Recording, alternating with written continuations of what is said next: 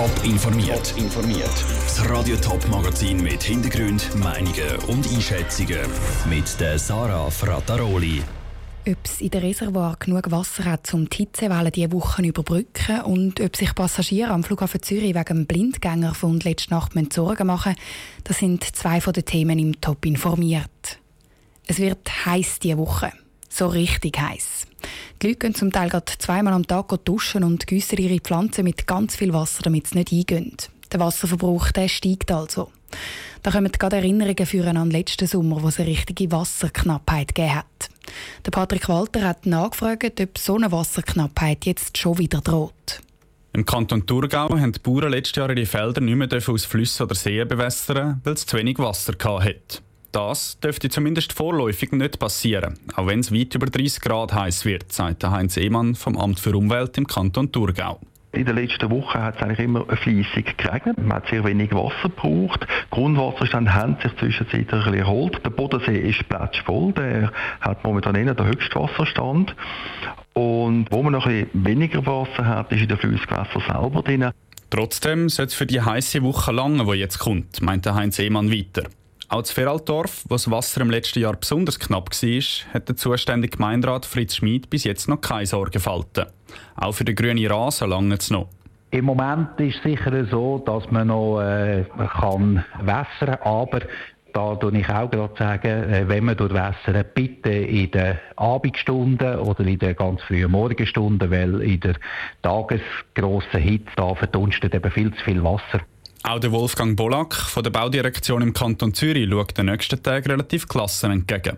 Trotzdem betont auch er, dass Wasser ein kostbares Gut ist. Man sollte mit Wasser immer respektvoll umgehen, umsichtig und nie einfach Wasser vergeuden. Das gilt jetzt genauso wie äh, im Rest des Jahres. Und obwohl aktuell keine Wasserknappheit droht, haben sich die Verantwortlichen entsprechend vorbereitet. Zum Beispiel das Frauenfeld, wo das Reservoir jetzt täglich anstatt einisch in der Woche wieder aufgefüllt wird.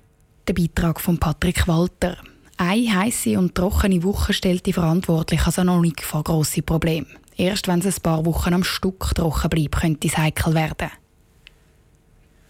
Auf dem Flughafen Zürich wird im Moment gebaut. Letzte Nacht haben die Bauarbeiter aber eine Zwangspause einlegen. Bei der Piste 28 haben sie nämlich einen Blindgänger gefunden. Das ist kein Einzelfall. Bei Bauarbeiten am Flughafen Zürich kommen immer wieder Blindgänger führen. Zum Verstehen, wieso das so ist, hat Lukas Lippert die Geschichte vom Flughafen Zürich aufgerollt. Am 14. Juni 1948 sind die ersten Pisten vom Flughafen Zürich eröffnet worden. Darunter auch Piste 28, wo heute Blindgänger gefunden worden ist. Das Gebiet, wo heute der Flughafen draufsteht, ist früher ein Gebiet, das eigentlich niemand hat wollen, sagt der Historiker Sandro Fehr, der zu dem Thema geforscht hat. Es war ein Sumpfland, es war ein Ödland, das man eigentlich nicht brauchen konnte für äh, andere Nutzungen. Das war natürlich auch ein Vorteil nachher beim Bau vom Flughafen, dass das Land auch frei war. So hat man niemandem Land wegnehmen oder enteignen das Gebiet ist vor dem Flughafenbau auch noch anders genutzt worden, nämlich vom Militär, erklärt Sandro Fehr. In den 30er Jahren war es auch ein improvisierter Militärflugplatz in Kleinen, allerdings nur mit Graspisten, aber der grösste Teil war tatsächlich einfach ein Zielgebiet gewesen, wo man für Artillerieschussübungen, aber auch für Schussübungen von der Luftwaffe einfach Ziel auf dem Gebiet bekämpft hat. Bevor dann die ersten Flughafenpisten gebaut worden sind, ist darum auch der ganze Platz mit Metalldetektoren abgesucht worden und man ist sehr fündig geworden worden. Insgesamt sind 157 Geschosse gefunden und vernichtet worden. Es erstaunt darum auch nicht, dass auch heute noch solche Blindgänger auftauchen. Der Mediensprecher vom Flughafen Zürich, der Philipp Bircher, kann aber Entwarnung geben. Der Blindgänger hat inzwischen können unschädlich gemacht werden durch einen Einsatztrupp der Armee und der Kantonspolizei. Also man muss da keine Bedenken haben, wenn man über den Flughafen Zürich reist, da besteht keine Gefahr. Die Blindgänger sind so tief im Boden rein, dass sie bei normalem Flugbetrieb nicht gefährlich können werden sagt Philipp Bircher. Bei Bauarbeiten, die in die Tiefe graben wird, sagt aber immer ein Team von der Minenräumung der Armee mit dabei.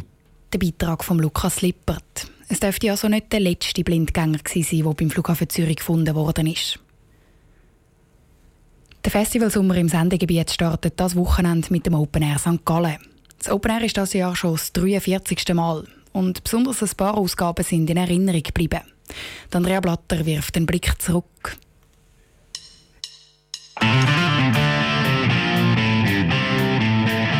«1977.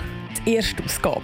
Hier auf dem Edgeberg Zaptwil mit 2048 Besuchern. Wegen einem Gewitter fällt der Strom aus. Der Schweizer Rock'n'Roller Toni Vescoli und seine batteriebetriebenen Boxen retten den Abend. 1981. Das erste Mal ist das Open Air im Sitteren Doppel. Jetzt schon vor 10.000 Zuschauern, unter anderem mit dem Jimmy Cliff als Headliner. 1989. Diese Ausgabe bleibt nicht wegen der Musik in Erinnerung, sondern vor allem, weil der Herbert Grönemeyer und der Moderator mitten auf der Bühne lautstark angefangen haben, über die Buchhaltung zu streiten. Der Veranstalter vom Open Air, Christoph Huber, hat im Radiobericht erzählt. Also wirklich mit einem Moderator ein Streitgespräch auf der Bühne zwischen Veranstalter und Künstler, da habe ich noch nie erlebt. 1999. Der Headliner Metallica reißt mit seiner Gage ein riesiges Loch in die Open-Air-Kasse. So ein grosses, dass die Stadt St. Gallen hat mit Steuergeldern aushelfen und ein paar Lieferanten auf ihre Gage verzichten. 2003. Ab dem Jahr dürfen die Besucher keine Getränkebüchse mehr aufs Open-Air-Gelände mitnehmen. Im Open-Air-Forum ärgern sich die Open-Air-Gänger. Was ist denn das für ein Festival? 2015. Für Schlagzeilen sorgt das Mal am Open Air vor allem ein Einsatz von Polizei und Feuerwehr. Strohballen in den Zelten haben angefangen zu brennen. Unsere Reporterin vor Ort hat hier berichtet. Drei Personen mussten vor Ort untersucht werden wegen allfälliger Rauchvergiftung. Polizei und Feuerwehr lassen das Gelände ums Zelt um, aber noch eine Weile abgesperrt und vielleicht 2019. Mit einem neuen Ticketangebot, Florence and the Machine oder KIZ im Line-Up und einem exklusiven Schweizer Konzert von die Ärzte hat auch diese Ausgabszüge zu einer, die in Erinnerung bleibt. Der Beitrag von Andrea Blatter. Radio Top und Top Online berichten dann das ganze Wochenende lang vom Open Air St. Gallen. Top informiert, auch als Podcast. Mehr Informationen gibt es auf toponline.ch.